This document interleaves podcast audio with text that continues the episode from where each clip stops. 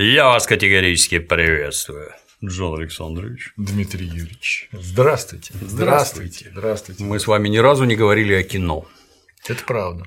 Вот недавно у нас прошел очередной шедевр под названием Мастер и Маргарита. Очередной. Вы смотрели? Я да. Я, к сожалению, смотрел все экранизации Мастера и Маргариты. Я не знаю, что со мной происходит, что я хочу там увидеть, собственно говоря. Вот, да. Вот. Ну, я в своем классе устроил дикую истерику. Время от времени я в своем классе, у меня 11 Г-класс, я там классным руководителем. Угу. На самом деле дети мной руководят, но. Это по-нашему десятый? Э, по-нашему десятый. Выпускной. Выпускной, да. Я очень надеюсь, что скоро я их выпущу. Ну, так вот, я просто истерику устроил. Потому так. Что а отмобилизовать мой гуманитарный класс там, на какое-то массовое мероприятие очень тяжело, потому что они все индивидуалисты, uh-huh, они uh-huh. все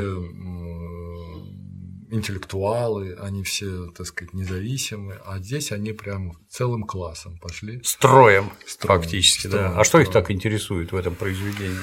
Они вот сами это, рассказывают. Вот, по поводу этого я истерику устроил. Я сказал, девушки, а у меня в основном девушки же, класс филологический. Я говорю, девушки, а что вы там хотели увидеть? Что вас привлекает? Для меня это загадка. Это просто какой-то массовый гипноз. Э, я не могу понять э, и увлечение самим романом, и не могу понять, почему этот роман постоянно пытаются экранизировать, хотя экранизировать его совершенно невозможно. И что люди хотят увидеть в этих экранизациях. То есть какой вообще, что люди хотят получить от просмотра. И самое главное, что я тоже пошел как и шаг туда. Угу. Ну, купил. я хожу чисто, чтобы понимать, о чем все говорят. Угу. Не для того, чтобы насладиться или получить эстетическое удовольствие. А у меня нет. даже такой отмазки нет, потому что я как оказался в этом э, зрительном зале. Большой вопрос. Причем, как ты понимаешь, каких-то вот там технических претензий к этому продукту у меня нет. Можно я тебя перебью? Да. Вот с технической точки зрения антураж, там ну, всякие да. эти, что на улице, что в помещениях, там видно настолько толковые дизайнеры работали, мое почтение. Да.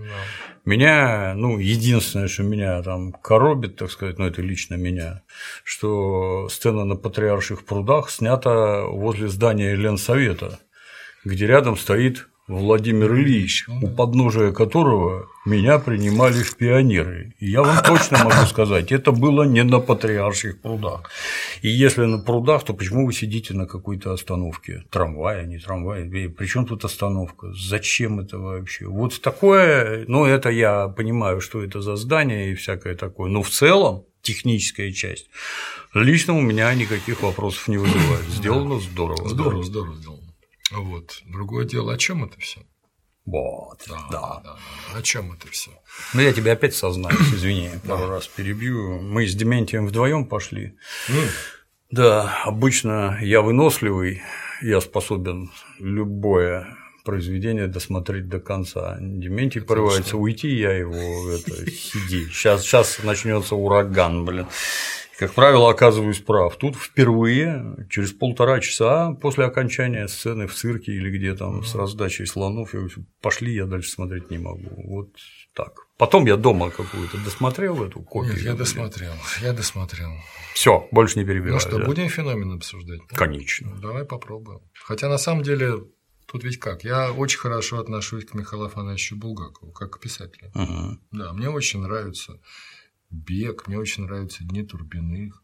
Ну, серьезно, мне очень нравятся его рассказы. Серьезно. Я не могу понять, э, что хорошего вообще, что может нравиться в мастере Маргарите, честно. Меня эта вещь откровенно напрягает. Я не выцеркленный, я не... Вот, но для меня эта вещь странная, потому что для меня удивительно, что люди любуются Воландом, люди находят какие-то глубины в мастере, люди влюбляются в Маргариту. О ком, о чем? Я тут книжку прикупил. Какую? Называется «Князь тьмы», mm. где собраны, так сказать, наброски. Первый вариант, второй, финальный. Mm.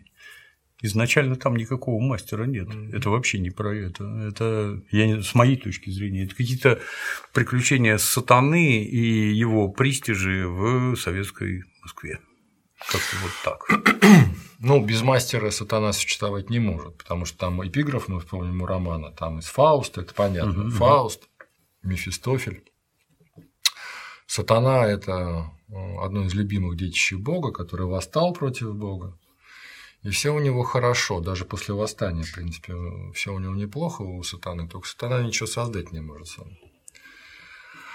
Вот так, так ему прописано. Так да? ему прописано, да. Поэтому, так как сатана ничего создать не может, то вокруг любого творца обязательно есть, так сказать, представитель сатаны. Или сам mm-hmm. сатана. Mm-hmm. Ну, я там не, не столько просвещенный в демонологии, так сказать, человек, но там, где есть какой-то мастер, там обязательно есть гигантское искушение мастера.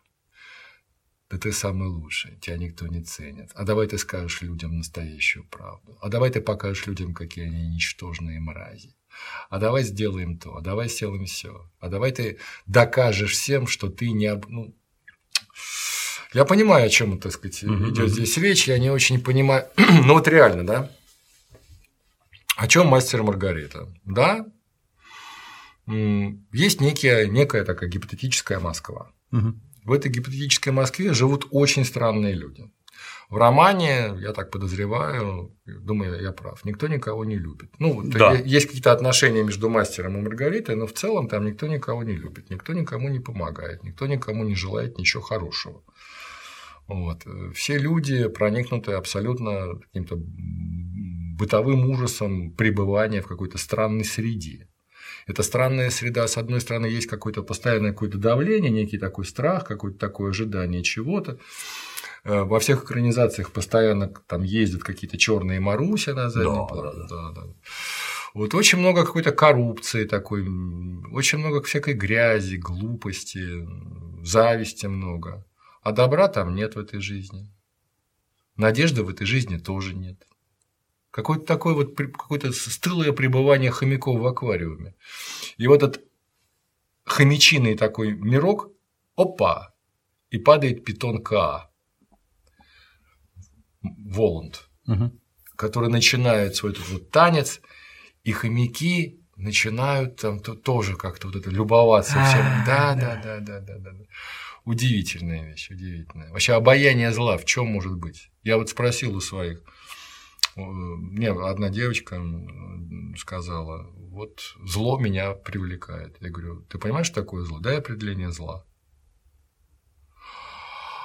И вот начинается описание через какие-то... А, вот зло – это когда… Я говорю, что такое… Это красиво, да? Да, да, да. Это угу. такое вот искушение и тянет. И... Я говорю, что такое зло? Зло – это осознанное причинение страданий другому для получения выгоды или удовольствия. Вот что такое зло. Воланд – это зло? Да, это зло. Безусловно. Он получает удовольствие? Да, получает. Потому что одна из пронзительных сцен, которая почему-то мимо наших гуманитариев проскальзывает, ну, не, не, проскальзывает, не останавливаясь, это то, что когда Воланд показывает на. Он улыбается при этом, улыбается. Он показывает на убитого мальчика, который там вот э, с мамой. И Воланд говорит, да, убийца сработал хорошо, этот мальчик не будет грешником каким-то кошмарным. Uh-huh, это убитый uh-huh. ребенок, вот, который неизвестно, будет он там. Ну, в проекции Воланда он будет нехорошим. И хорошо, что его убили с улыбкой. И Маргарита, значит, там как-то, а, вот, мол, как. Это что? Это как? Это о чем? Это зачем? Это кто это у вас определяет? Да. Хотелось бы узнать. да. Ну, как ты думаешь, а что вы, вот в людях советских, да, вот, что люди советские нашли в этом самом мастере Маргарите? Могу только про себя рассказать. Да. Я с детства яростный поклонник рок-оперы Jesus Christ Superstar. Угу. Поскольку, поскольку в Советском Союзе найти Библию лично я не мог, и а. ознакомиться с первоисточником невозможно было. Я плюс английский я тогда не знал, я не понимал, что там происходит, и мне было страшно интересно. То есть всякие там ночи в Гефсиманском саду, царь Ирод, туда это, это о чем. Мне страшно интересно было. И где-то перед армией мне товарищ приволок э, раньше, помнишь, на этих на как их, цифропечатающие устройства при ЭВМ были, да. где там буквы все одного размера, все большими буквами напечатано там корявовато, а после этого на каком-то ротопринте все это копировали, такие бледно-розовые бумажки были. В общем, выдал мне книжку, сказал, велено было за ночь прочитать, и я, естественно, прочитал только то, где было про Иисуса Христа. Меня только это. Ну, я не успел бы больше. Ну, что могу сказать, прекрасно написано, мне было страшно интересно. Потом я ее читал уже только тогда, когда ее на улицах продавать стали, уже там это или начало 90-х, конец 80-х, начало 90-х, когда книжки хлынули, так сказать, потоком. Я уже взрослый был, ну, ну интересная книга, но я никакого этого священного трепета ничего не испытывал ни до, ни после. Но когда открылись интернеты, и туда набилось какое-то немыслимое количество натурально идиотов, которые друг друга замеряли, а ты мастера и Маргариту читал. Нет, с тобой не о чем разговаривать. Да. А что ты там такое вычитал? Вот меня все время это интересует. Что ты там такое вычитал? Очарование злом? Ну, я не знаю. Я вот с этим самым злом именно в этом разрезе, как ты, с моей точки зрения, совершенно правильно говоришь. Ты сам-то людей когда-нибудь мучил? Нет. Но там для меня есть четкая градация. Это знаешь, как вот кого-нибудь убили, ну, например, прострелили голову.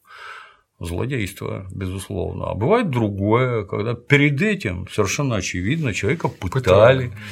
И среди вот этих людей, которые подобными вещами занимаются, есть те, кто по необходимости.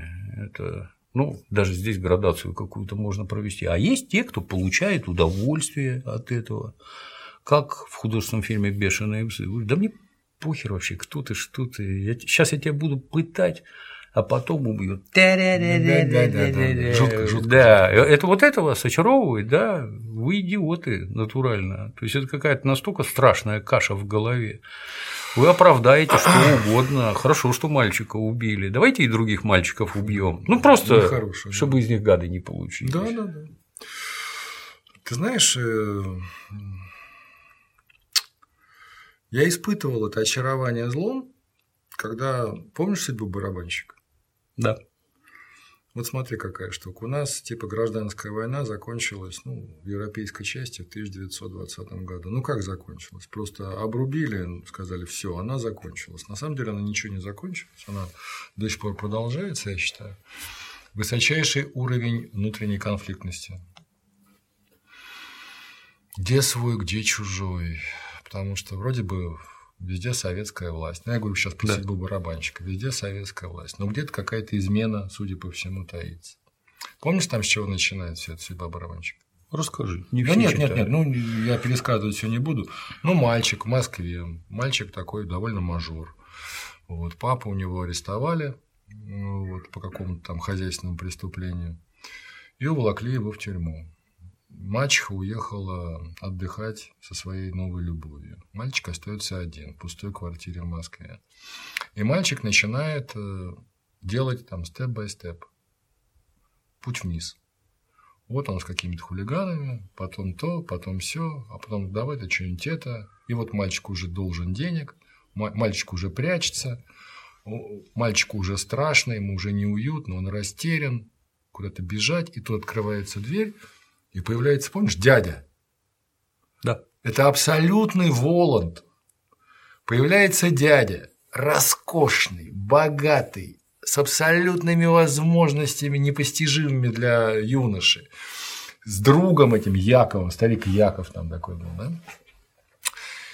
И он острый, парадоксальный, легкий, а давай поедем путешествовать. И они поехали путешествовать. И Киев, и вот это все. А давай это. А потом выясняется, что дядя это и не дядя, а абсолютное концентрированное зло, которое пришло в нашу страну, чтобы что-то выведать, убить, навредить и вот так далее. И тут мальчик встает сжимая пистолет. Ну, а дальше финал понятно. Слава богу, подоспели чекисты. Книжка детская, поэтому чекисты подоспели. Но мальчик завалил и дядю, и старика Якова. У мальчика хватило э, чутья нравственного самосознания, чтобы определить передо мной зло, с этим злом я буду бороться так, как я могу. Да, я оступился, да, я то, да, я все. Папа, прости, мальчик берет пистолет и под дождем встает навстречу злу и останавливает зло. И ловит пулю сам. Да? Здесь у нас следующее да, происходит с мастером Маргариты. Дьявол приходит в Москву для того, чтобы наказывать, испытывать, искушать и губить москвичей, наших с тобой соотечественников. Почему э, мы все любуем... Мне, мне могут сказать, что Булгаков там о другом писал, он совсем другое хотел сказать. Ну, наверняка он хотел другое сказать. Я просто вижу да, реакцию массового потребителя на этот продукт. Люди откровенно любуются всей этой темой. Людям нравится, когда других унижают. Перед нами вот это трэш-контент. Да. Перед да, нами да, да. абсолютный трэш-контент. А это трэш-стримеры. Это трэш-стример.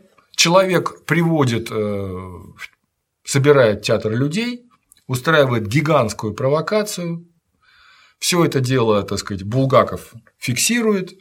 Голые женщины, так сказать, надежде. Ну, вот это что? Это абсолютно трэш-контент. Потом вся эта история с квартирой. Ну, в общем, что там, э, так сказать. А самое главное, понимаешь, э, допустимость зла. Допустимость зла в нашей жизни. Никто не возвышает голос против э, этого самого Воланда.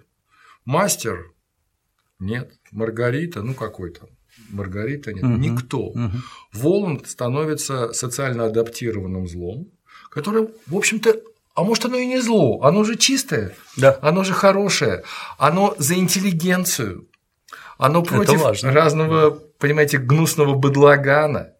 Вот. Да, зло с самого начала отрезает голову, э, в общем-то, блин, а хоть бы он даже и тупорылый ушлепок, этот Берлиоз, и что? Значит, можно? Значит, можно. Если человек не любит Моцарта, э, клевещет на Баха, не, не читал Фейербаха. Оторвать ему голову. Да, и ручки, ножки. Вот, потому что зачем такой нам нужен? Нам такой не нужен. Москвичи, конечно, любят, потому что Воланд расправляется с понаехавшими, я так подозреваю. Потому что совершенно понятно, что. А тебе заметны там какие-нибудь нотки антисемитизма? Ты знаешь, нотки антисемитизма мне заметны вообще везде. Я везде их жду, когда раздадутся. Да нет, там не только антисемитизм, хотя, в общем, там, там другое. Там, понимаешь, там есть дешевые ответы на дешевые вопросы. Например. Понимаешь, да, что губит, э, так сказать, христианство? Ну, губит, я имею в виду, как э, вот если Бог такой добрый, такой хороший, если Он такой всеблагой, если Он простил нас, когда принял эту крестную муку, то почему Он попущает, почему Он допускает то, что происходит в мире? Ответа нет. Ответа нет.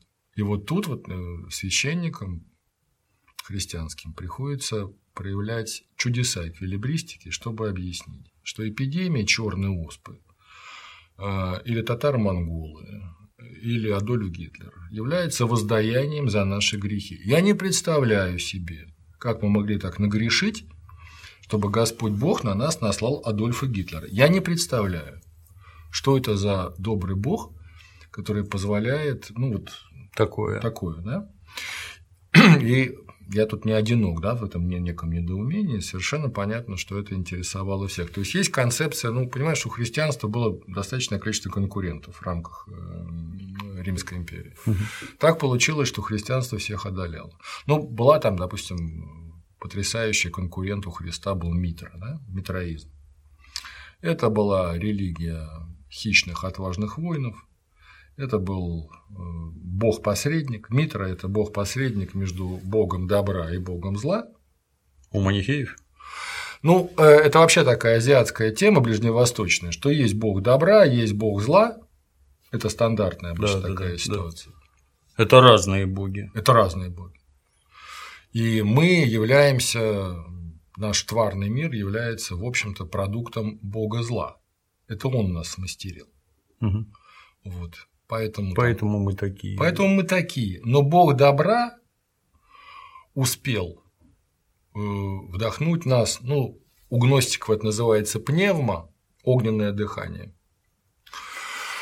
А, и у нас это Божья искра. Ха-ха. Угу, да, угу. у нас есть Божья искра э, вот, от Бога добра. То есть вот мы слеплены из отходов мрака и мрази. Это вот наша телесная оболочка. Угу. Она плохая. Мы поэтому и творим чудовищное. Пожираем, гадим, мучаем друг друга, эксплуатируем. Там, вот, в общем, это. мы орудие зла. Но в нас есть Божья искра. И, собственно говоря, борьба основная между добром и злом происходит внутри нас. Ну, в общем, это все концепция дуалистичности мира, когда угу. есть силы добра и силы зла, и они равновесны. Эта концепция, она устраивает, в принципе, всех. Она логически не противоречива. То есть, с точки зрения там, этического обзора окружающей нас с вами среды, понимаешь, да, точно, все сотворено злом, но внутри нас есть добро, и мы будем за это добро типа того. В общем. Тут есть, конечно, очень важный момент, который многие упускают. Э, помнишь, да, вот блаженны нищие духом? Да. Ибо их есть Царствие Небесное. Понять эту фразу я не мог никогда. Что это значит? Блаженны нищие духом, ибо их есть царство. Кто такие нищие духом? И мне все объясняли, что нищие духом, то есть была, мне объясняли то, что блаженны нищие чем? Духом они. Ну, это такая народная этимология. Угу. То есть нищие, они только духом спасаются, и поэтому их есть Царствие Небесное. Потом мне, э, так сказать, э, довольно всерьез. Оригинально. Да, да, да. Мне всерьез э, объясняли, что только в простоте, только вот нищие духом это люди, которые осознают свое несовершенство и считают себя нищими. Вот. Они не проявляют себя с гордыней, с пафосом и так угу, далее. И вот они нищие духом, и их будет Царствие Небесное. И я, в общем, это. Там была еще целая куча разных самых, так сказать, объяснений, пока я не прочел ну просто греческий вариант. И тут мне как-то немножечко все стало на место. Э, понимаешь, по-гречески это следующее. Нищие духом в русском языке, ну как сказать, нищий пищей такого не скажешь. А в греческом языке это вполне возможно. То есть нищий птохос – это жаждущий, это синоним. Блаженные жаждущие. А духом Э, в греческом э, варианте это не психе, а пневма. Пневма – это огненное дыхание Бога, которое заполняет весь, все мироздание. Блаженны жаждущие огненного дыхания Бога, стремящиеся к нему, ибо их будет Царствие Небесное. Вот Однако. буквальный перевод. Вот буквальный перевод. Не какие-то смиренные персонажики, э, которые там вот духом, такой-то, а люди, стремящиеся к огненному дыханию Бога, готовые дышать вместе с Богом огнем, угу. вот их будет Царствие Небесное. Только борцы. Но борцы не в каком-то террористическом или физическом смысле, а духовные борцы будут достойны Небесного Царства. Вот, собственно говоря, это я к чему говорю. Если бы Христос хотел, он бы нам сказал, Добро бывает и такое, а зло бывает и такое. Э, живите в мире друг с другом и живите в мире со злом. Нет, Христос отказывается от любых диалогов и конвенций со злом. Угу. Во время 40-дневного чудовищного поста в пустыне Христу приходил лукавый ну, если мы будем верить евангельским преданиям. И он предлагал Христу огромное количество самых разнообразных вариантов. И Христос отказался от любых конвенций с дьяволом. И, в принципе, я считаю, что, вот знаешь, ну, я считаю себя старичком не глупым, честно могу сказать. Я считаю себя старичком достаточно, ну, как бы, прошаренным и утонченным. Но я совершенно четко понимаю, что должны быть абсолютно простые истины в этой жизни. В этом сложном мире должны быть какие-то незыблемые вещи. Есть кусок хлеба, это хорошо. Есть мама, это хорошо. А есть Иуда, и это сто процентов плохо. Не надо искать оправданий и объяснений поступку Иуды. Не надо думать, а почему он предал Христа? Может быть, он выполнял задание Христа, и такая версия. Да, есть. да, да, да. Может быть, э, Иуда это вот э, он помог Христу, потому что если бы Иуда его, если бы он не предал, может быть, Иуда не так прост, может быть, Иуда так любил Христа, вот так он его любил, что он считал, что, может быть, это не надо. Иуда поступил плохо.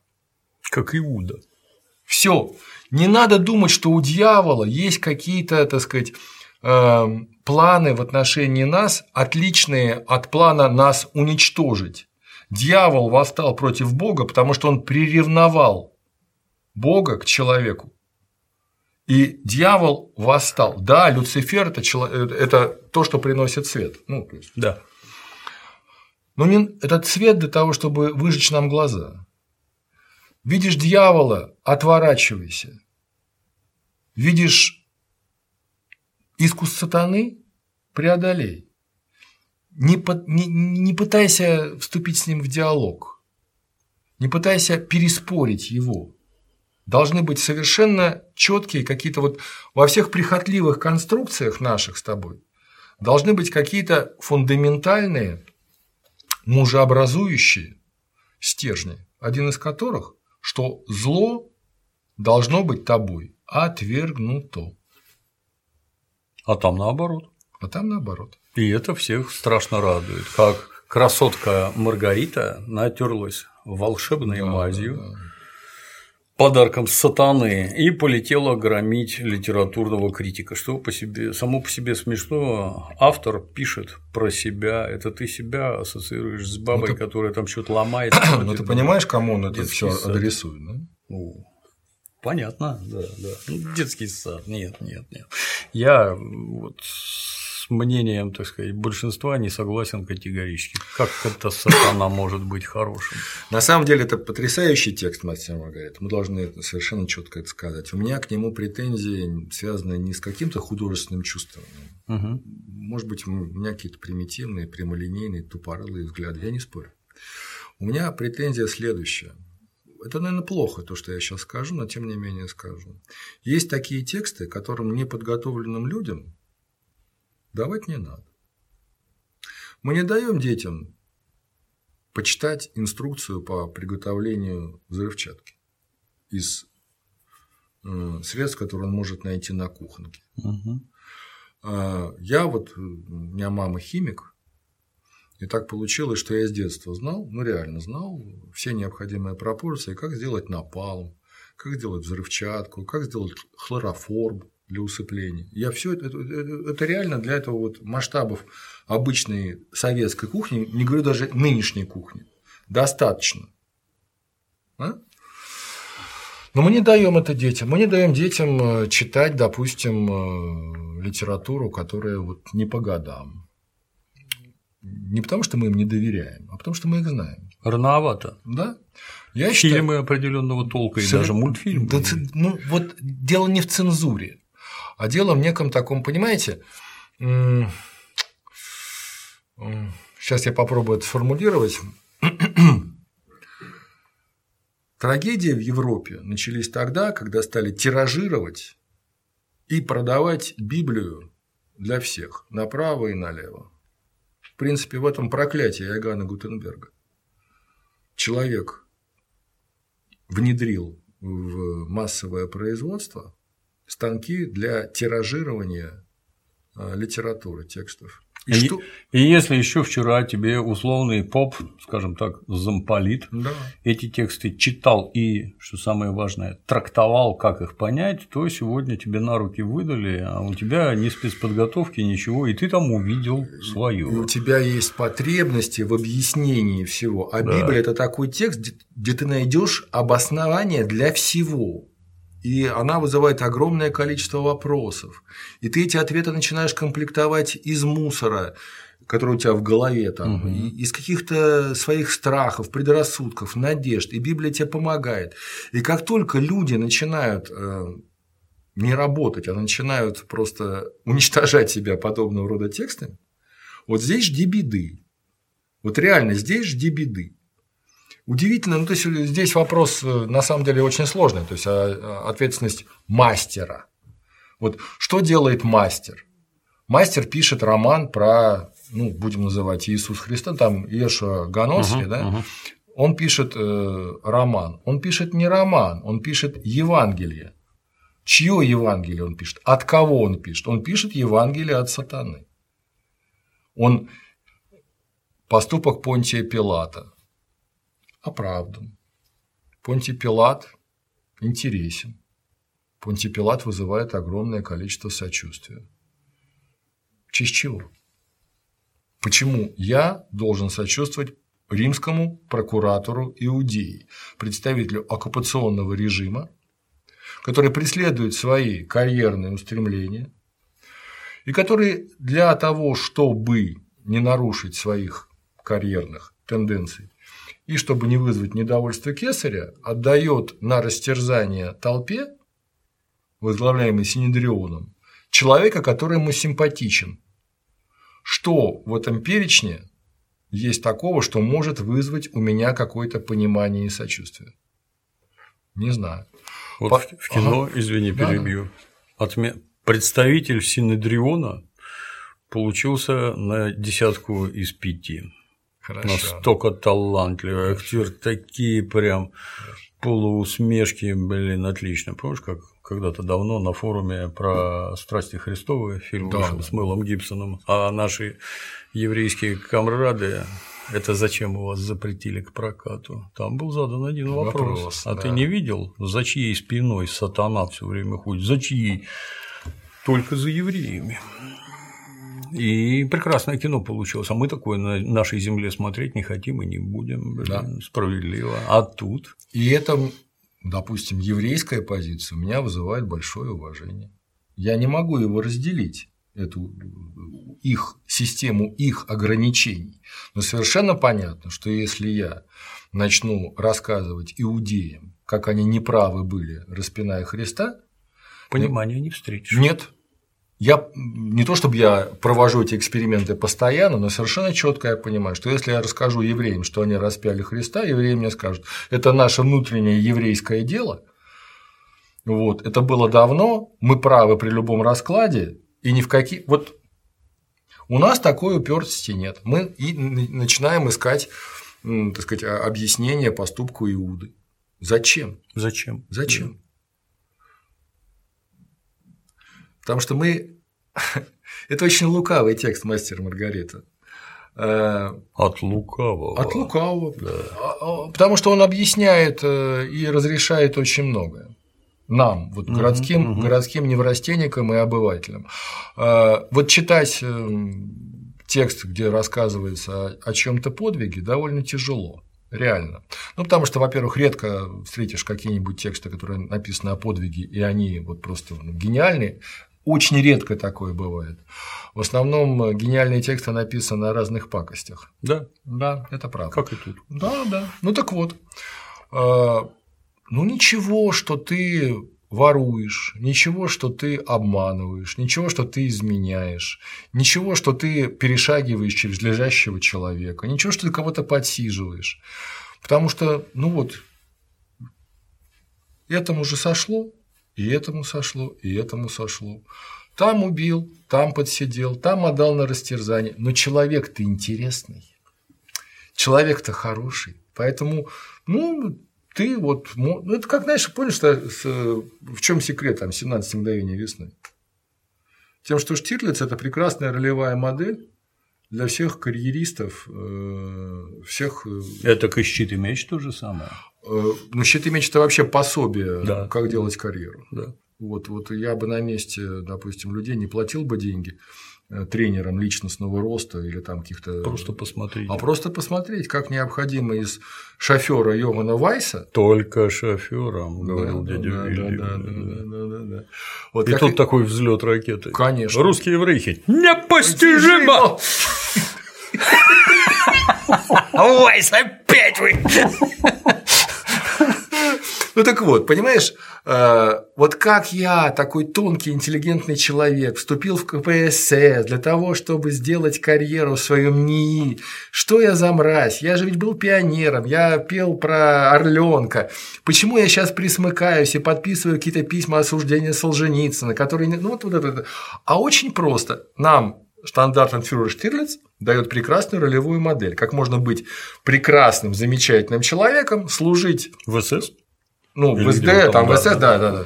Быть членом СС, служить там э, в СД, вот, и при этом быть а, и там, когда по, на 23 февраля он там какую-то там картошечку там чистит и так далее, а эсэсовская форма там и так далее.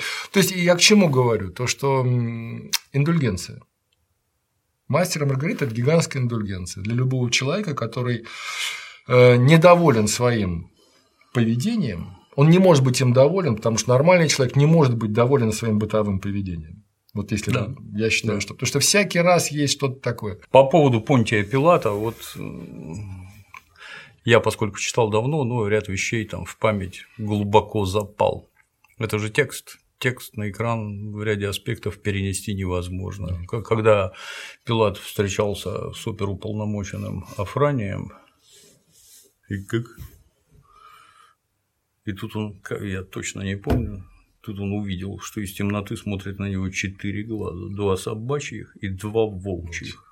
Но Пилат киношный на меня такого впечатления не произвел. Я даже с ужасом заметил, что сериал Владимира Владимировича Бортко в ряде мест настолько сильнее, что как-то даже не смешно сравнивать. Вот как-то так. Я с ужасом, я с ужасом посмотрел э, одну из предыдущих, ну, их не показывали, где там Гафт, э, значит, да. играет Воланда угу. там и так далее. Но это вообще несусветный отстой. Трэш. Просто да. несусветный отстой.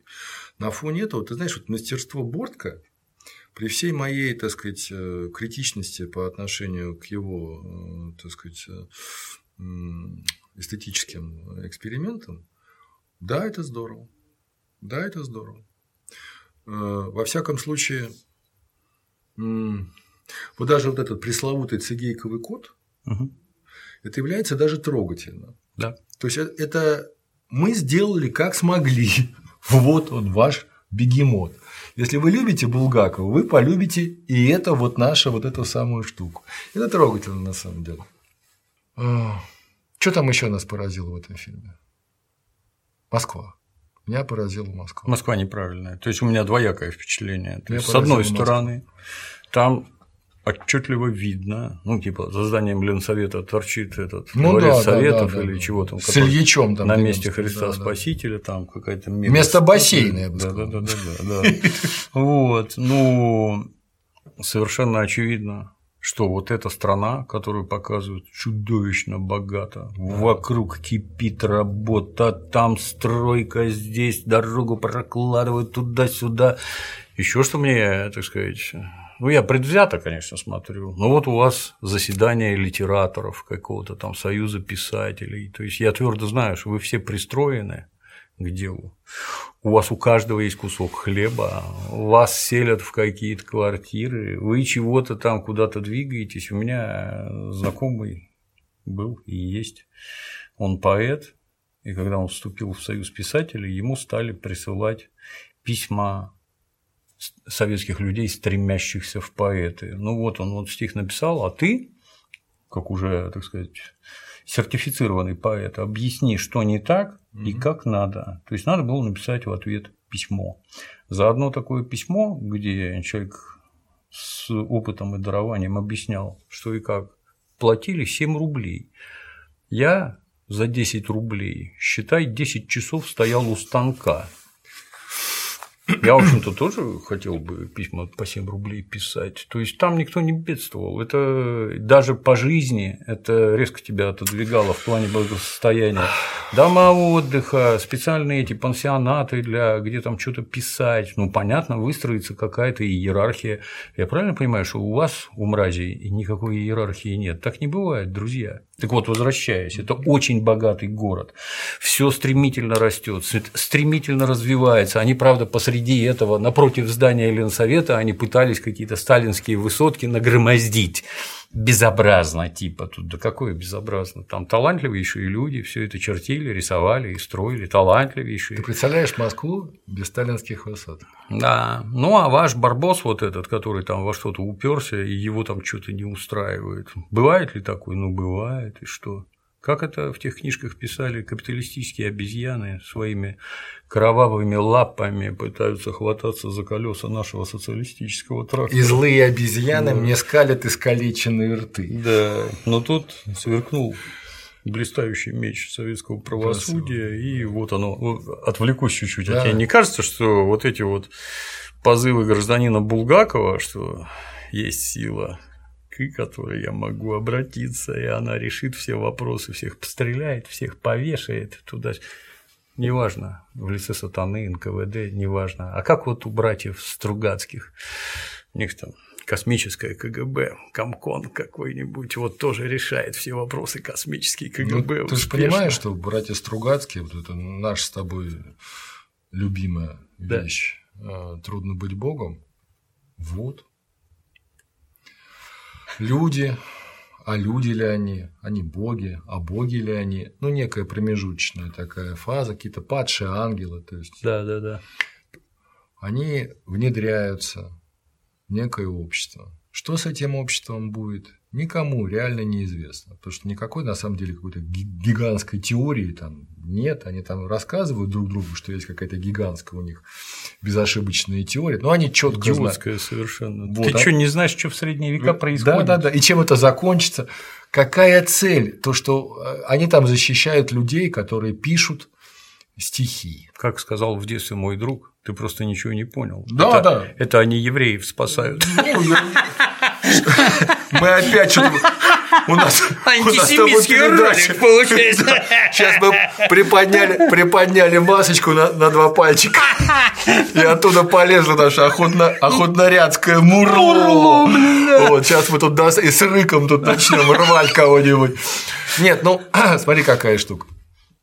А, э, мы с тобой говорили на эту тему, давай еще раз попробую сформулировать. Ну, что они там делают? Вот у меня вопрос. Они, Ты что, делаешь этим людям лучше? Они ставят, они ставят над э, обществом эксперимент. эксперимент. Да. Им интересно, они интересные любят. Угу. Им интересно, что будет, если они будут противодействовать э, власти, ну, то есть ну, каким-то потестарным угу. институтам. Что будет? А вдруг как власть надорвется? А может быть, власть начнет делать ожесточенные глупости, пытаясь преодолеть наше сопротивление, угу. а мы этими глупостями воспользуемся и так далее. То их теория, она не предсказала то, что бандиты там, в ваге колесо ну, это вообще... выйдут и начнут резать. Они не предусмотрели этого черного там какого-то да, таких да, там да. военизированных да. конных монахов там. Да. Где твоя агентура, хочется задать вопрос. Нет, ну, где, нет, где теория? У вас же все да, просчитано. Да, у вас да. же все просчитано. На смену серым приходят черные. Вот так открытие блин, вот, господи. Вот. Ну так вот, э, избирательность. Воланд угу. избирательно кому-то оказывает, ну, угу, угу. псевдодобро, и кому-то оказывает беспримесное зло. Я понимаю, что по-русски не говорят оказывает зло, да. но оказывает зло. Ну так ведь и Румата делает то же самое. Кому-то он, кому-то он оказывает добро, спасая каких-то пьющих поэтов, каких-то это. А в то же время он спокойно совершенно, ну, не до смерти, ну, а может быть и до смерти рубит каких-то отмобилизованных серых, который, да, он сын лавошника, он виноват в этом, то, что он сын лавошника. Его призвали для защиты Родины и порядка. Они противодействуют аристократическим тварям, которые своим, своим безумным корольком устраивают бог знает что, начинают войны с аруканскими, ну, в общем-то, да, да, да. серые пытаются установить свой здравомысленный порядок. Причем я обращаю твое внимание, что так как братья Стругацкие – это люди глубоко советские, да, абсолютно да, да. советские, то у них есть некое презрение к спекулянтам, лавочникам, цеховикам нет, и да. лавочникам. Так я хотел бы сказать всем поклонникам Стругацких, что как историк я могу сказать, что поэты при любой тирании при любом Третьем Рейхе поэты чувствуют себя обалденно. Поэтическая сторона творчества, она не требует никаких свобод на самом деле. Человек, ну то есть вот Бог дует во все дудки, которые угу. есть, вот, и оттуда получаются совершенно потрясающие звуки. Не всегда, но такое часто бывает. И неважно, какой режим. А вот лавошники, так называемые, они выживают не при каждом режиме. Лавочник – это человек, который рискует ежедневно, который организует, основывает, обладает здравым смыслом, э, твердостью поступка. Ну, в общем, лавочники на самом деле становятся жертвами при любых э, каких-то кошмарных потрясениях. Вот когда говорили там Адольфа Гитлера лавочники привели, угу. но это же ложь. Лавочники потом были кинуты Адольфом Гитлером. Прижестоко, да. А, а я от себя добавлю, с твоего позволения, что это же основа, на которой стоит любое искусство. Только когда у барыги накопится денег, неважно, он торгует, он позовет, производит, вот тогда он тебя позовет, да. рисуй мои портреты да, да, да. во весь пан, рост. Пан, пан, А нарисуй-ка мне кунгуру! Да, да. Не ща Да, и вот так вот, собственно говоря, Сикстинская. Да, да, именно так, потому что деньги есть, и как ты, а ты вот берешь и это отрицаешь, как-то странно. А потому что очень хорошо вообразить себя тонким нервным поэтом с испачканными чернилами пальцами, стоящим прощай, немытая, так сказать, uh-huh, и вот uh-huh, тебя кто-то, тебя обязательно кто-то должен спасать, понимаешь? Это такая определенная форма инфантильности, то есть неважно, кто придет, зло, добро, черт, ангел, он меня заметит и меня защитит. Мама, ты умерла, но меня по-любому кто-то должен, обязан защитить от этого мира, который ко мне несправедлив. А в чем твоя несправедливость отношения мира к тебе? Да. А в том, что меня не хвалят. А, или хвалят, но недостаточно. Ну вот мастер, что такое? Мастер в разгар там какой-то второй пятилетки пишет э, роман об Иисусе Христе. Ну это как вот я сейчас буду писать э, роман, ну я не знаю, третьей династии Ура на французском языке, на старофранцузском языке. А потом буду удивляться, почему Чё у меня тиражи, не никто не покупает мои тиражи. В чем тут дело? Я же так выложился, я же, в общем-то, то есть. Э... Я тебе башню да. из другой области Давай. расскажу. Я вот страшный любитель фотографии. И через это у меня не только всякие фотоальбомы, и сам я фотографировать умею, но я еще достаточно долго читал американские журналы, пока они в бумаге выходили, у нас тут продавали. И вот берут интервью у тетеньки мега знаменитый фотограф, там всякие Томы Кукурузы, там, ну, то есть mm-hmm. мега. Том Кукуруз сидит в каком-то световом кубе, такой, знаешь, одну ногу поджав, другую выставив, блин. Я тебе замечу, что для того, чтобы тебе привезли кукуруза, чтобы он залез в какой-то ящик, по твоей команде, это надо быть авторитетом немыслимым просто. Ты настолько серьезный мастер, что тебе разрешают подобное делать с кукурузом. Это топ. Вообще круче нет. Вот. Ну, и, а фотограф тетенька, тетенька крайне талантливая, тетеньки, а вот еще у нее там свои снимки, она знаменита, знаешь, у нее там целая серия плачущих детей дети там примерно двух лет, ну когда они плачут, у них, знаешь, такие рты прямоугольные, и слезы вот, вот такие, как горошины. Вот. Ну, прикольные угу. фотки, так тебе скажу. Угу. Вот. А как вы вообще работаете? Ну как? Заказ, я его выполняю. А все ли заказчики выступают одинаково? Он говорит, нет, по-разному. Некоторые заказчики так и говорят, сними, как ты это видишь. Нам надо вот примерно вот это, сними, как ты видишь, а мы посмотрим. И там я могу развернуться пошире. А другие, а другие приходят и говорят, должно быть вот это, вот это, вот это, и объектив с фокусным расстоянием 50 миллиметров. То есть люди понимают, что они хотят, знают все до мелочей. Я делаю то, что они заказывают. О, а с чего вы деньги зарабатываете? А по жизни я фотографирую свадьбы. И когда я с фотографии свадеб накоплю денег, то я могу себе позволить, вот дети там Классная плачут, история. вот еще чего-то там. И, в общем-то, это, ну, ты, это ж просто трезвомыслие, елы палы. Вот это я делаю за деньги, а вот тут вот у меня что-то для души в свободную минуту. У меня это все время вот. А я вот буду писать книжку, а меня, понимаешь, никто не читает. Да пошел ты в жопу, тебя никто не читает, ё-моё. Самое интересное, что вот Пушкин, он четко просчитывал конъюнктуру. Не было такого, что Пушкин врывается, угу. вот, пишет, а потом, значит, вот нет, Пушкин конъюнктуру просчитывал, это я просто отвечаю за свои слова. Угу. Вот, я потому что его безумно люблю, и безумно люблю все его математические бухгалтерские выкладки, потому что Александр Сергеевич считал деньги, как нам только учиться и учиться.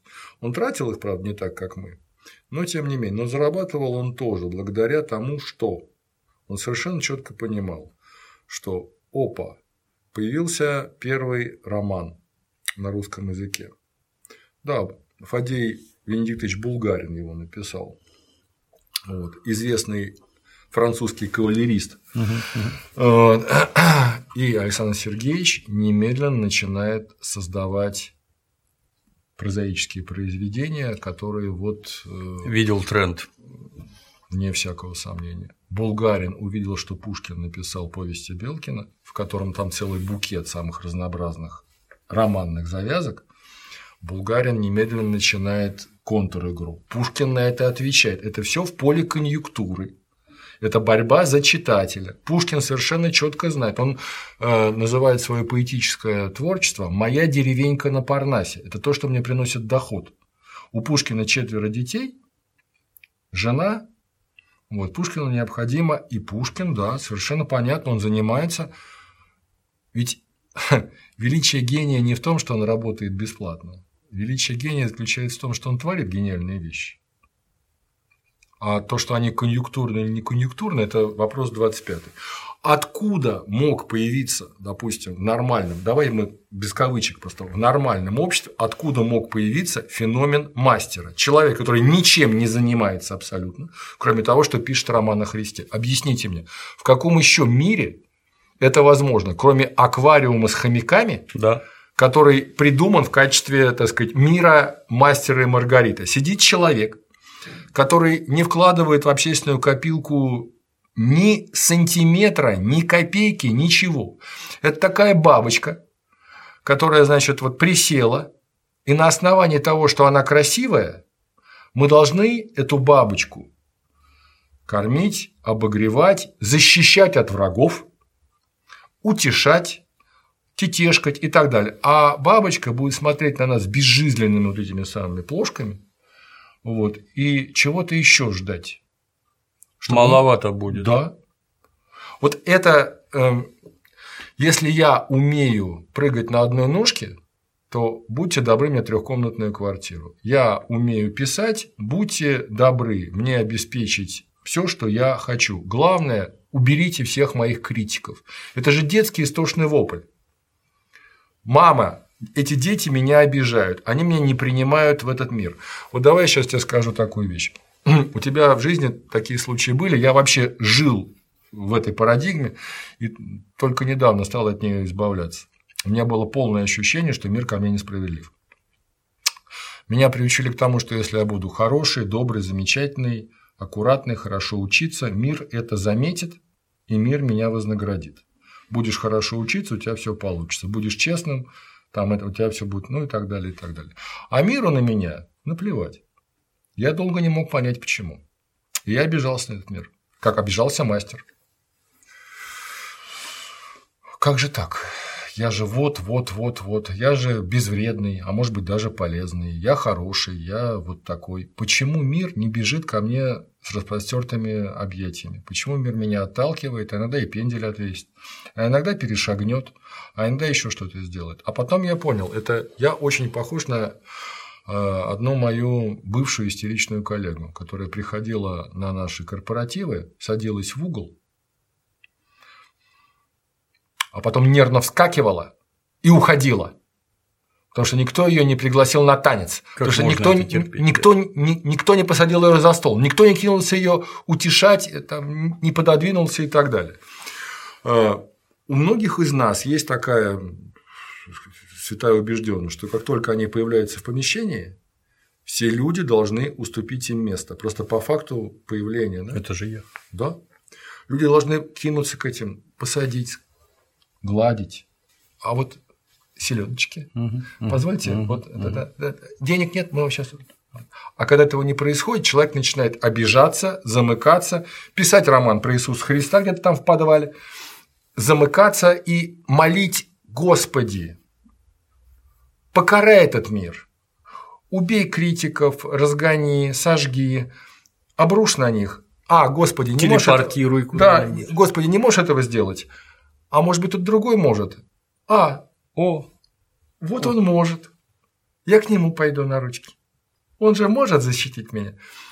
Это чудовищный эгоизм, потому что никто в этом мире ничего тебе не должен. Как и сам мир. Конечно.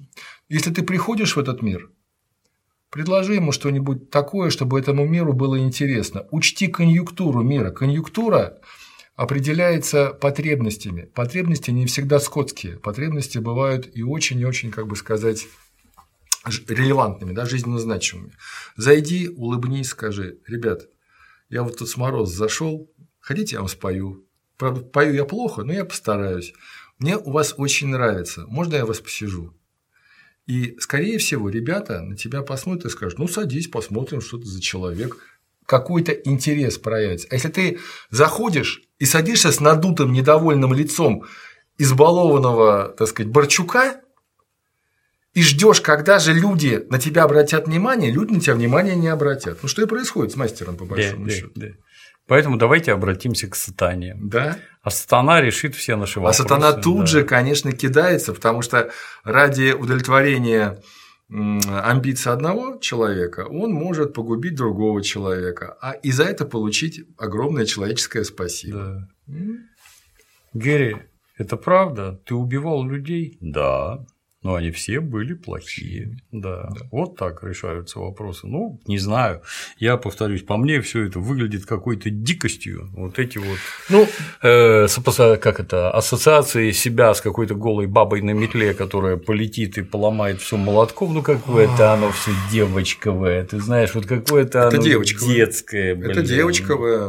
Ну, так как э, большая часть моих ровесников воспитывали, страшно сказать, в однополых семьях, ну, мама и бабушка. Да, да. Вот, понятно, что и вам не довольно много, скорее всего, девочка, вот ничего не поделаешь. Я могу сказать одно. Э, понимаешь, вот, ну, это тема, опять же, связана с гражданской войной и вот злоем и всем прочим. Смотри, вот у нас есть генерал Хлудов, угу, угу. который вешал рабочих в Крыму и пленных расстреливал, и все такое прочее. Но он хороший, тонкий, интеллигентный человек. У него красивые глаза. И поэтому, когда он возвращается в Советскую Россию, Хлудов наверняка ну нет, он, вот это вот отставить, это я глупо сейчас сказал. Ну, в общем, э, мы Хлудову все прощаем. Потому что он хороший, тонкий, интеллигентный человек. Да, он кого-то, да, и он офицер. Рафинированный. Такой. Да, да, да, он офицер, он благороден, да, он вешал, да, он кокаином угаре кого-то там пытал, расстреливал, ну, как полагается в гражданскую войну. Да. Но он не читает и красной сволочи. И вот он возвращается к этим красным упырям, потому что он любит Россию. Угу. Ну, это вот такая тема, знаешь.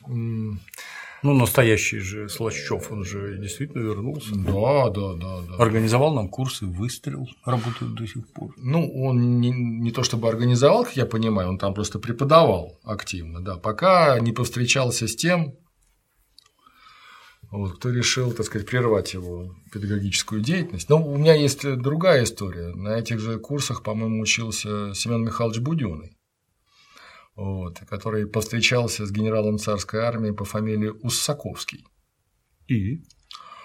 И это легенда, я не верю, угу. что это было. Семен Михайлович выстрелил из нагана старенького генерала Уссаковского.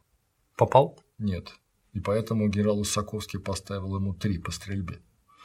Вот. Тонко. Да. Ну, это, конечно, абсолютная и не смешная легенда, но, с другой стороны, я как-то восстановил биографию генерала Высоковского, который реально преподавал, и реально uh-huh. преподавал uh-huh. Буденному. Вот. Генерал Высоковский был офицером лейб-гвардии Павловского полка и убил командира полка. Серьезный поступок. Да, да, да. Ну, якобы случайно, я, я, я угу. не знаю. Вот. Главное, что наказание, конечно, подпоручику Саковскому было чудовищное. Две недели на гауптвахте. Ну, хорошо, не пятерку по стрельбе. Да, да, да, да. Или еще и пятерку. И вот представляешь, Семен Михайлович Буденный стреляет генерала Усаковского, а у генерала Усаковского в глазах глаза его бывшего командира лейбгвардии Павловского полка. И оба человека, пострадавшие от царского режима, вот у одного э, знак отличия военного ордена Святого Георгия отобрали за драку, а второй две недели на гауптвахте просидел за то, что полковника убил своего. Да, да, двое пос... Они смеются, глядя друг на друга. Я считаю, Семен Михайлович должен был. А я не знаю, вообще на Нагане такая штука возможно, нет? Наверное. Я так не пробовал. Я, я, я, я, у меня был э, опыт. Я работал в Охре на железнодорожной станции, и мне, у меня вот был наган. Это правда. У нас было, у нас было двое сторожей вооруженных. Вохор – это вооруженная охрана. Вот мы охраняли в Куйбыше какой-то склад Куйбышевской железной дороги.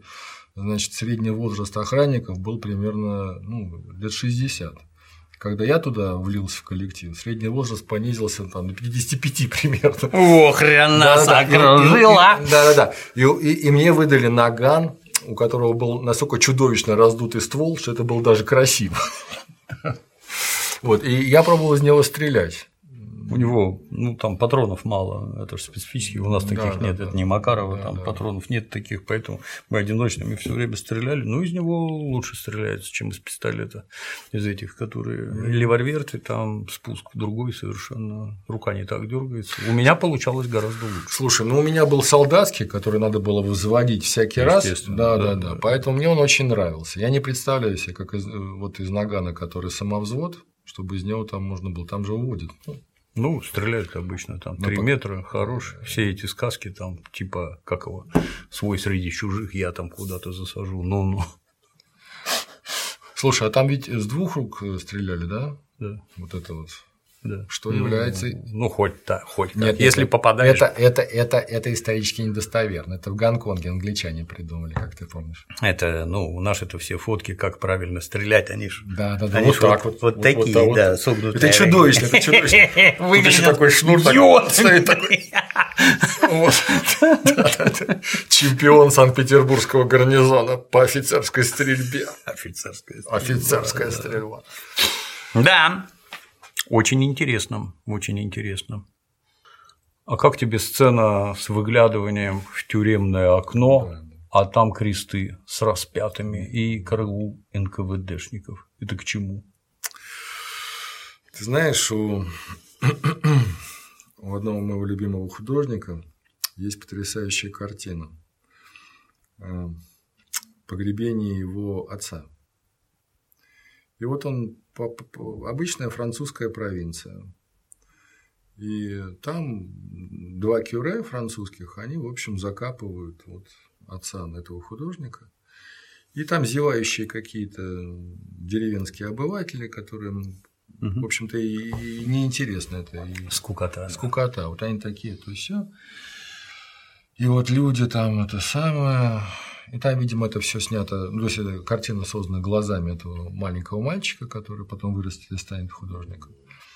И никто не обращает внимания, что позади Кюре на кресте висит Христос, живой. Да.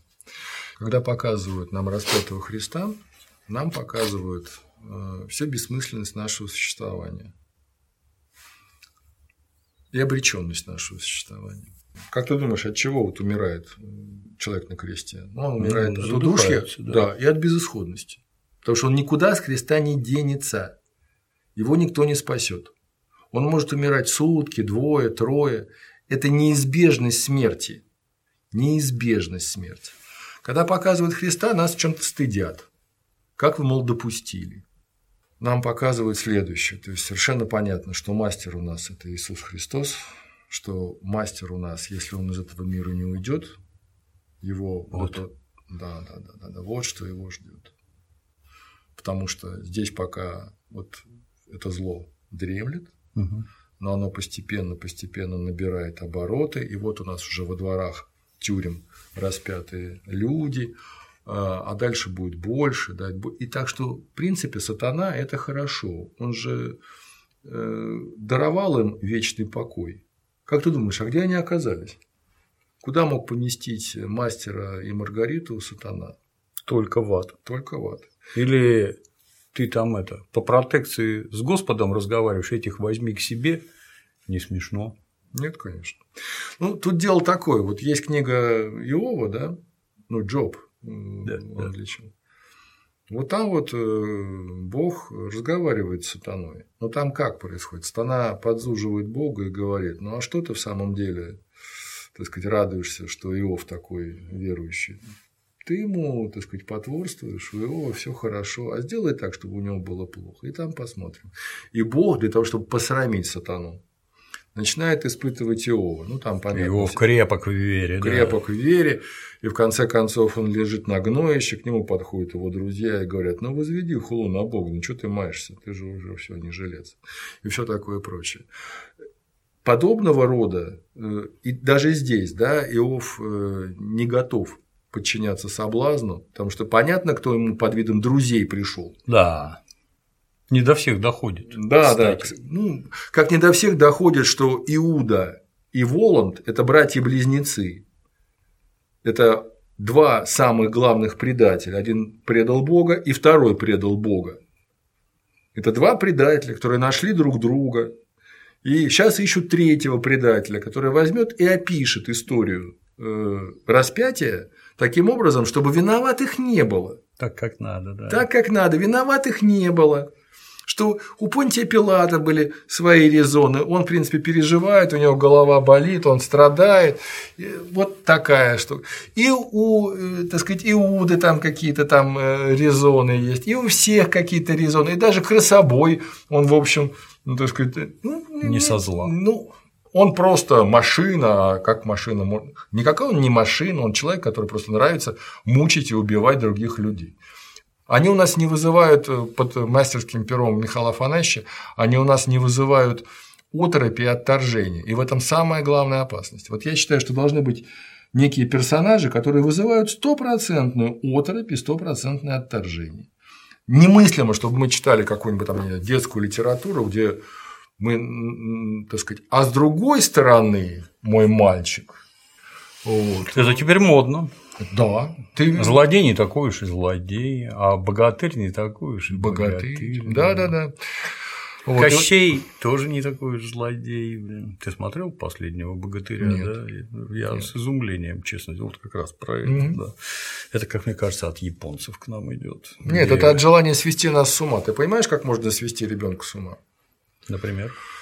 А, абсолютно разрушить его причинно-следственные связи и ценностную, так сказать, ориентацию. Ну, то есть, вот ты начинаешь бить ребенка и э, говорить ему ласковые слова при этом. И наоборот. Ну, это как собаку нельзя бить руками, только прутиком да, или газеткой, да, да. чтобы твоя рука, которая ее ласкает, Совершенно не верно. Потому что если мы будем э, говорить, какой ты хороший, как я тебя люблю, э, какой ты замечательный, при этом приносить ему боль, то у ребенка выработается, ну, вполне понятный, да, рефлекс.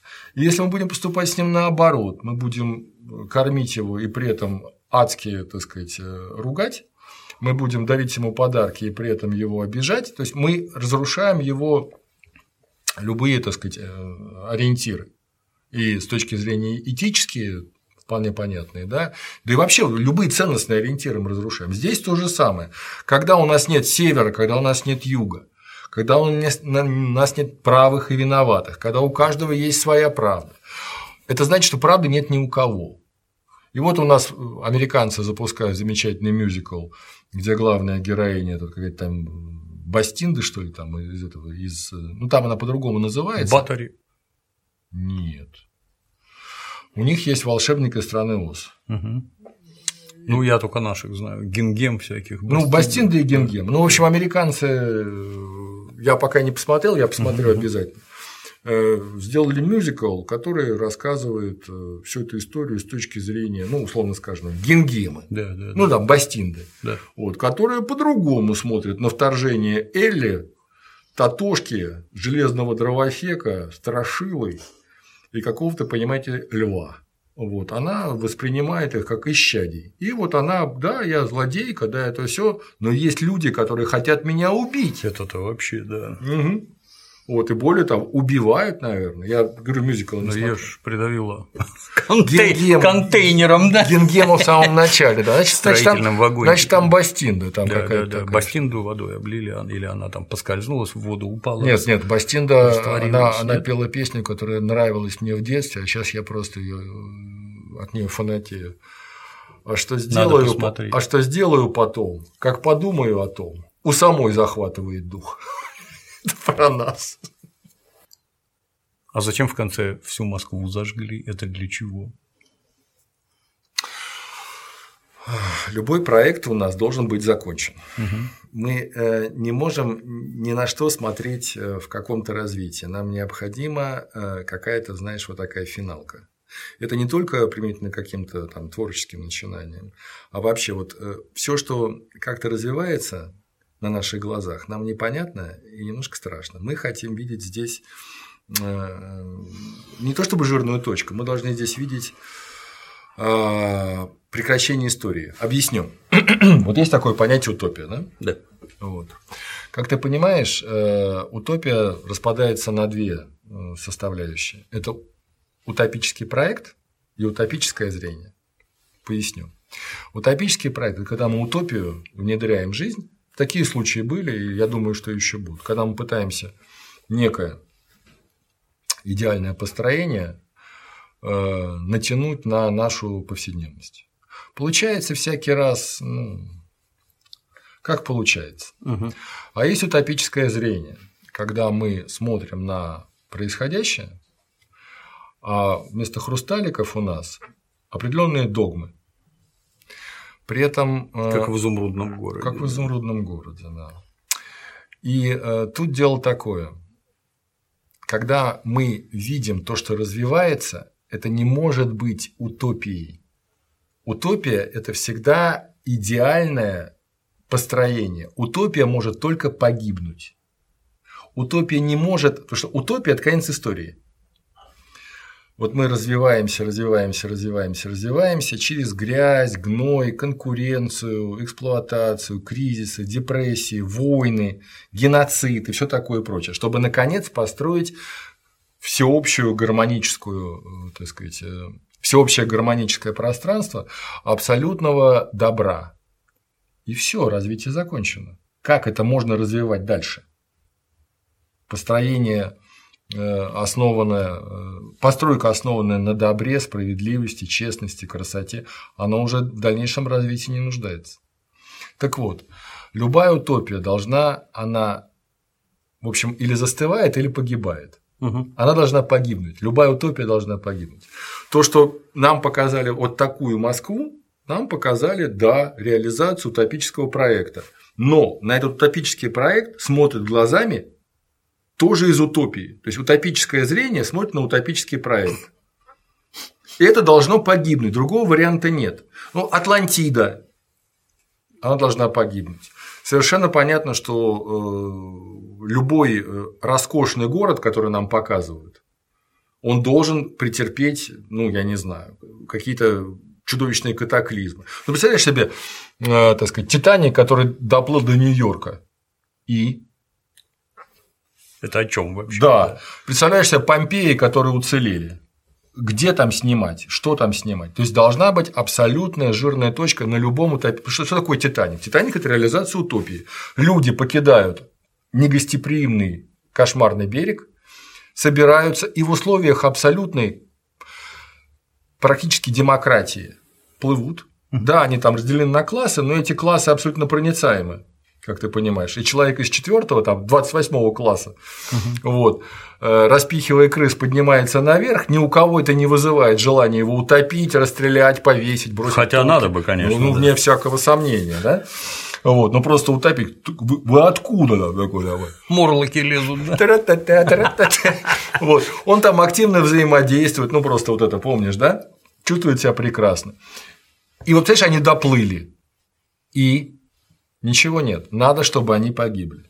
Естественно, также должны погибнуть все грандиозные дворцы, которые построены. Мы не можем показать, как этот дворец дальше существовать. Все должно быть обрушено, разрушено. Ну а кроме того, я думаю, что э, ну, любой, вот сейчас, наверное, страшные вещи скажу. Есть упоение в бою, у бездны мрачное на краю и в аравийском урагане. То есть э, нам нравится, когда гибнет что-то. Мы с этим ничего поделать не можем. А через сколько лет под Москву придут нацисты после этого чуда произведения? Ну, э, если у нас Булгаков умер в сороковом, описал он до последнего. Я не представляю, кто, кто бы защищал эту Москву от Гудериана кто бы лег бы под Тулой, кто бы вот после Вязьмы. Вот я uh-huh, не представляю. Uh-huh. И вообще, стоит ли защищать такую Москву? И почему люди ее защищали, если все вот было так? Да? А Воланд на чьей стороне бы был? Ну, он же, он же нацист из предыдущего кино. Может, поэтому такой восторг вызывает? Нет, он, он же немцам и представляется, по-моему. Да. Вот. Ну, иностранцем. Ну, я думаю, что для нас иностранец это всегда. Ну, у меня тоже. Он у Тарантины в этих бесславных ублюдках, он там нацист, блин, а тут какой-то Воланд. Это зачем? Ну, зовите кого-то другого, при этом он, на мой взгляд, не тянет. Воланд, в моем понимании, ты же помнишь великолепный фильм Сердце ангела Микки Рурка, где там Де Ниро, помнишь, там, с глазами. Там. А ты помнишь его? Как, ты, да, как да. У белый, белый. Как у Пушкина. Как у Пушкина. Да. Но у Пушкина наперстки были. А у этого, а у этого был такой френч маникюр, такой да, белый, да, с да. этим яйцом и, и все. Отлично, отлично. К вопросу о том, что не надо беседовать с дьяволом, даже если он внутри тебя. Вот не надо с ним. Ничего хорошего здесь не будет. Просто отвернись, уйди, укройся если не можешь противодействовать. Потому что, ну, не то чтобы я, опять же, да, я не выцерплен, но огромное количество искушений, да, Конечно. претерпевали, допустим, какие-то там монахи. Там. Э, у нас там бывший военнослужащий святой Антоний, вот, не зная, что он еще святой, он решил уйти в Филаитскую пустыню в Египте. И к ним пошли там люди, которые тогда назывались не монахи, а автономы, ну, то есть вот одиночки, отшельники. И вот они там стали жить. Естественно, что при температуре плюс 40 и аскезе к ним являлись самые разнообразные видения и, и все на свете. И подвиг этих людей, поступок которых у меня всякий раз вызывает двойственное ощущение. С одной стороны, бездарно растраченная жизнь, как я считаю, вот все эти попытки там укрыться в пустыне, питаться акридами какими-нибудь там, и пить. Жить там. можно, непонятно зачем. Ну, дело не в том, чтобы вот э, там иди на стройки, там, э, так сказать, я, я не о том, но просто я всякий раз думаю, что жизнь человека – это желание кого-то обогреть, спасти, научить. Может быть, ну, монахи сами, не суть, ладно, не слушайте да. меня. Так вот, ну, было огромное количество самых разных искушений. И я себе с трудом представляю, чтобы монахи, значит, бегали бы за искушающим их сатаной и говорили, дяденька, прокати. А, а ты можешь сделать так, чтобы вот негодяи, которые бросают в меня камни, могу, чтобы они что все, чтобы они все погибли. Да, да, дьявол согласится и там все что угодно. Как только ты вступаешь в любые конвенции силами зла, ты уцелеть не можешь. Зло получает удовольствие от уничтожения тебя. Ты для него, ну я не знаю, гнусный павиан ты тот, ради, э, ну, ради чего вообще даже ничего делать не... А если он что-то делает, хотя, в общем, ничего делать не хочет, но он что-то делает для тебя, значит, это он делает для того, чтобы удовлетворить свои какие-то там дьявольские замыслы. Почему ты согласен быть орудием в этих дьявольских замыслах? Удивительно. Вообще Ты у нас знаешь, какая-то такая мракобесная получилась беседа. Это книга мракобесная получилась. И беседа а мракобесная. А беседа об этом, она другой не может получиться. Что-то сидим такие, каркаем поскольку, на тему Поскольку греха. я потом всякие книжки читал, то, ну, известная цитата идет битва между Богом и дьяволом, а поле битвы – души людей. Ну вот, на чьей ты стороне. Оно именно так для меня выглядит. Угу. Не надо обольщаться злом. Ну и отдельно поразило, когда к небезызвестному мастеру прибегает коллега по опасному бизнесу. Да я все понял. Это же про сегодняшний день. Пилат-то, это ж это. Да, да, да. Это непонятно. Вот это я бы сразу сказал, что это Сальвадор Семен Дали, Михайлович да. Будённый, или хотя бы Сальвадор да, Дали. Да, Но это вы, понятно, про товарища Сталина. Это, я правильно понимаю, это у вас действительно уровень понимания вот такой, да? Оказывается, оказывается, в древнем-то Риме, а уж тем более в древней Иудее, не было никакой иерархии, не было никаких начальников, власти не было, все любили друг друга. Вот да, вот это да, вот это интеллектуальный полет. Только руками, блин, развести. Ну что это? Мне было бы интересно посмотреть на эту историю, если бы у нас бы сохранилась монархия. О чем бы вообще можно было бы снять? Вот есть некий человек, который пишет некий текст. А вот. Ну вот, я не знаю, там в Петербурге Достоевского, да, вот в этом в нашем жизнерадостном тихом центре. Райцентре. Райцентре, да. Вот. И нету вот ну что, вот понимаешь, у Достоевского не было никаких отмазок. Он не показывал ни так, не так, не так. Кто виноват вообще в судьбе Родиона Романовича Раскольникова? Почему Федор Михайлович прям не ткнул пальцем в Александра II и сказал: Вот, вот же, да. друзья да, мои, что вот... непонятно-то? Да, вот это тот. Да, да. А? Почему, я не знаю, э, Анна Каренина вот, не плюет, опять же, там, Победоносцева. Да? Почему почему-то и Лев Николаевич Толстой обходится без каких-то жупелов, Федор Михайлович Достоевский, Николай Васильевич Гоголь. Не потому, что они боялись цензуры, упаси Господь, потому что они были здравые, нормально здравомыслящие люди, они четко понимали, что все проблемы внутри нас, что э, под видом Сталина э, нам пытаются, так сказать, показать, какое зло от того, что страна чудовищными усилиями преодолевает все те препятствия, которые построил не товарищ Сталин. Что там наша техническая отсталость, наша кошмарная деревня. В общем, да, вся, да, вся, да, вся, да. вся эта история. Я вся... тебя, извини, да, перебью да, чисто это практически. Достаточно посмотреть, с чем и как мы вошли в Первую мировую войну и чем она для нас закончилась. Дальше поинтересоваться. Советское руководство, оно что-нибудь понимало в том, что происходило во время Первой мировой войны. Ну, например, с завозом иностранной помощи во Владивосток потому что из Архангельска не вывести было, там все гнило стараниями наших капиталистических собственников. Во Владивосток и везли туда. И сколько было винтовок, сколько было пулеметов, сколько было танков, машин, пушек, самолетов, сколько они выводы из этого делали, нет.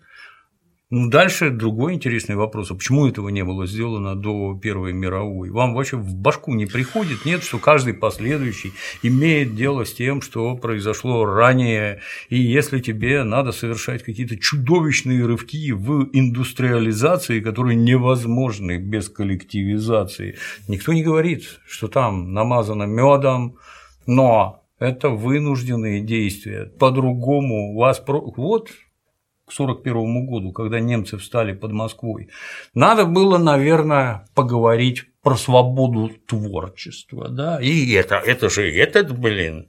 Да. А что он должен был делать, когда войну, страну к войне готовил? Ну, просто необходимо сравнивать, допустим, э, Советский Союз 1931 года и Советский Союз 1941 года.